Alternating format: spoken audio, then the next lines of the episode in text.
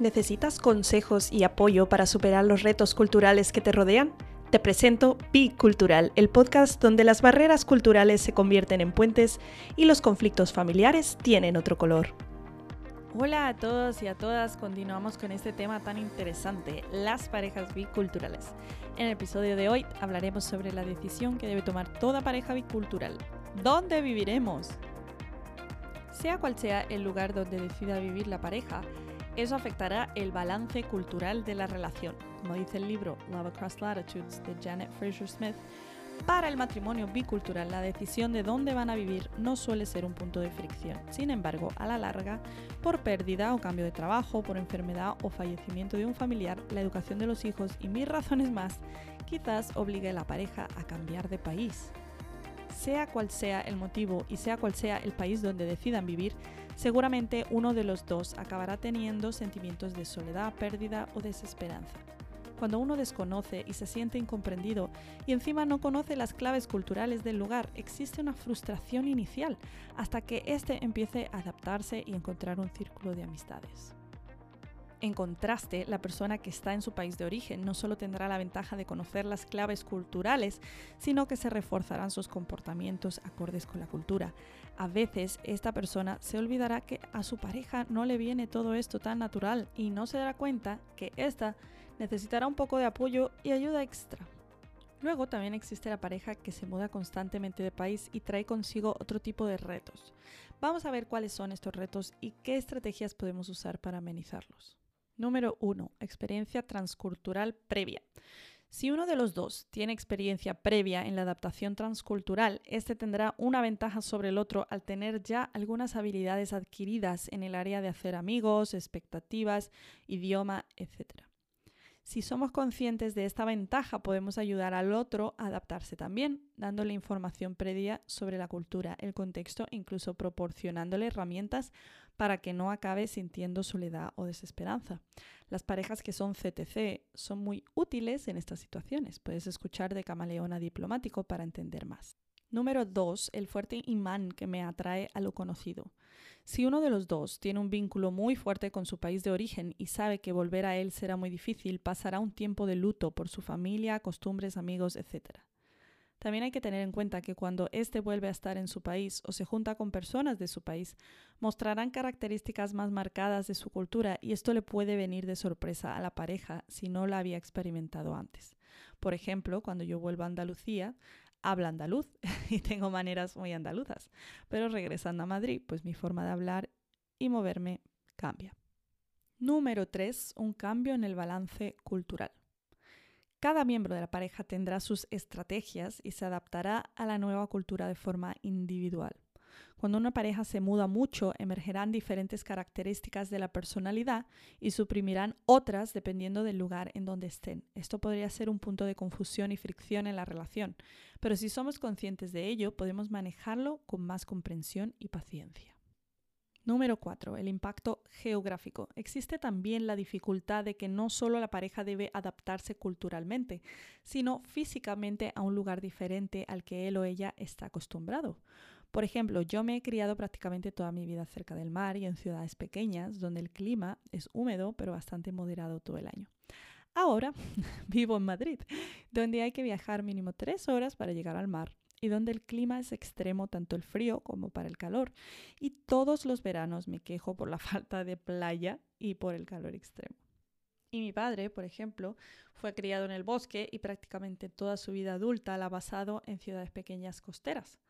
A él no le encanta el mar, pero desea con todo su corazón pasar tiempo en la montaña entre árboles y la naturaleza. Número 5. Las tensiones políticas. En cada país se vive una situación política diferente y dependiendo de dónde esté la pareja o de dónde viene, también habrá una serie de adaptaciones al ambiente político del país. Entonces, ya hemos visto cuáles son los retos. Ahora vamos a ver qué estrategias podemos aplicar para amenizarlos. Número uno, podemos elegir el país donde nos conocimos. El país donde nos conocimos puede ser el lugar más cómodo para los dos, porque ahí es donde iniciamos la relación y donde se desarrolló en un inicio. En este lugar seguramente tenemos amigos en común y puede ser un lugar de descanso para los dos, un país en común con costumbres y amigos compartidos por los dos. Número dos, se podría regresar al país de alguno de los dos. Aunque esto podría traer consigo algunos retos, siempre es positivo, en la medida de lo posible, poder reconectar con tus raíces y que tu pareja también las conozca. Los retos podrían incluir, número uno, las cosas y las personas que una vez fueron tan familiares han cambiado mucho. Número dos, cuando regreso a mi cultura de origen surgen aspectos de mi personalidad que mi pareja no había visto antes. Número tres, la familia política está cerca y quiere formar parte de nuestra vida. Aunque suene feo, esto puede ser un choque muy grande para una pareja que está acostumbrada a tener distancia geográfica con la familia extensa. Número tres, podemos elegir un país neutral.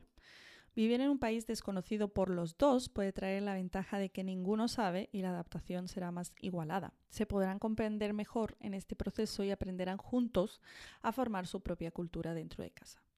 A fin de cuentas, si eres una pareja bicultural tendrás que lidiar con esta cuestión. La decisión es entre tu pareja y tú, y la diferencia entre el éxito y el fracaso reside en la decisión de ser sensibles al proceso de adaptación de cada uno. ¿Qué preguntas nos podemos hacer para decidir dónde vivir? Pues número uno, ¿cuáles son los elementos más importantes para mí de mi cultura o mi hogar? ¿Qué cosas serían las que más echaría de menos? Al contestar esta pregunta podemos buscar formas en que nuestra pareja o nosotros podamos conseguir una pequeña conexión con estas cosas que son importantes para él o para ella. Por ejemplo, cocinar platos del país de origen, llamar a la familia con frecuencia, viajar de vez en cuando al país, etc.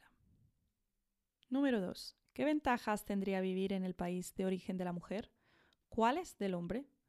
Quizás uno de los dos países tiene más oportunidades de trabajo o quizás el coste de vida es menos elevado. Puede ser que en un país la educación sea mejor que en otra. En fin, es una manera de sopesar cuáles son nuestros valores más significativos y decidir en qué país podemos llevarlos a cabo. Número 3. ¿Cuáles son los pros y los contras de vivir en un país extraño para los dos? Si decidimos vivir en un país extraño a los dos, habrá muchas desventajas, pero a la vez será un lugar neutro donde desarrollar nuestra relación y conformar esta nueva unidad familiar con su tercera cultura. Es importante ver los pros y los contras para entender si realmente estamos dispuestos a tomar esta decisión o no. Número 4. ¿De qué manera tendría que adaptarse cada uno a la cultura de acogida? Al hablar de esto nos ayudará a ser conscientes de las necesidades de nuestra pareja y ayudarle en el proceso. Número 5. ¿Cómo afectaría vivir en este país en la educación de nuestros hijos, en la sanidad y en la percepción que tienen sobre personas extranjeras? Dependiendo del país y sus políticas, nuestro estilo de vida será de una manera u otra. Los gastos serán diferentes y la aceptación por parte de la población autóctona podría afectar nuestro estilo de vida. Al hablar de estas cosas podremos hacernos una idea más clara de lo que supondría mudarnos al país en cuestión. ¿Qué factores contribuirían a la decisión de mudarnos? Quizás la familia, el trabajo, los hijos, nuestras creencias, etc. Número 7. ¿Cuál sería nuestra situación económica y social en el lugar donde queremos ir? No sé si esta es una prioridad para tu pareja, pero si lo es, es un buen tema de conversación para no tener expectativas falsas sobre el lugar de residencia. Y para no enrollarme más, termino con esto. Si tú eres creyente como yo, tu primera pregunta debería ser, ¿dónde nos quiere Dios? Quizás no te mande al sitio ideal, pensando humanamente. Quizás pases algunas penurias económicas o sociales, pero cuando obedecemos la voz de Dios, nuestra recompensa está en lo eterno y no importa nuestra situación terrenal. Esto no significa que no trabajemos para la mejora en la medida en que podamos, pero significa que podemos descansar en que Él tiene todo bajo control y su gracia nos acompañará en todos los procesos. Bueno, pues ya hemos escuchado cuatro capítulos donde planteo algunas preguntas que nos podemos hacer en pareja. Si tú estás interesado en recibir estas preguntas en un documento para hacerlas con tu pareja, me encantaría que me escribieras al correo nuestro correo es biculturalpodcast.gmail.com gmail.com Me encantaría escuchar de ti y saber que estás interesado en estas preguntas. Estaré encantada de enviártelas lo antes posible. No te pierdas el episodio de la semana que viene. Estaré hablando con Blanca. Ella y su esposo son de diferentes culturas y han estado cambiando de país bastante frecuentemente, así que ella nos va a compartir cómo lo han vivido ellos y cuál es su experiencia en todo esto. Si te ha gustado lo que has escuchado, no dudes en compartirlo con tus amigos y familiares para crear puentes y mejorar tus relaciones. En el próximo episodio seguiremos hablando de las relaciones entre parejas biculturales. Para recursos, datos curiosos y mucho más, síguenos en Instagram be.cultural barra pd o búscanos en nuestra página web bicultural.wixsite.com barra podcast. Un abrazo y hasta la próxima semana y recuerda, Bi Cultural.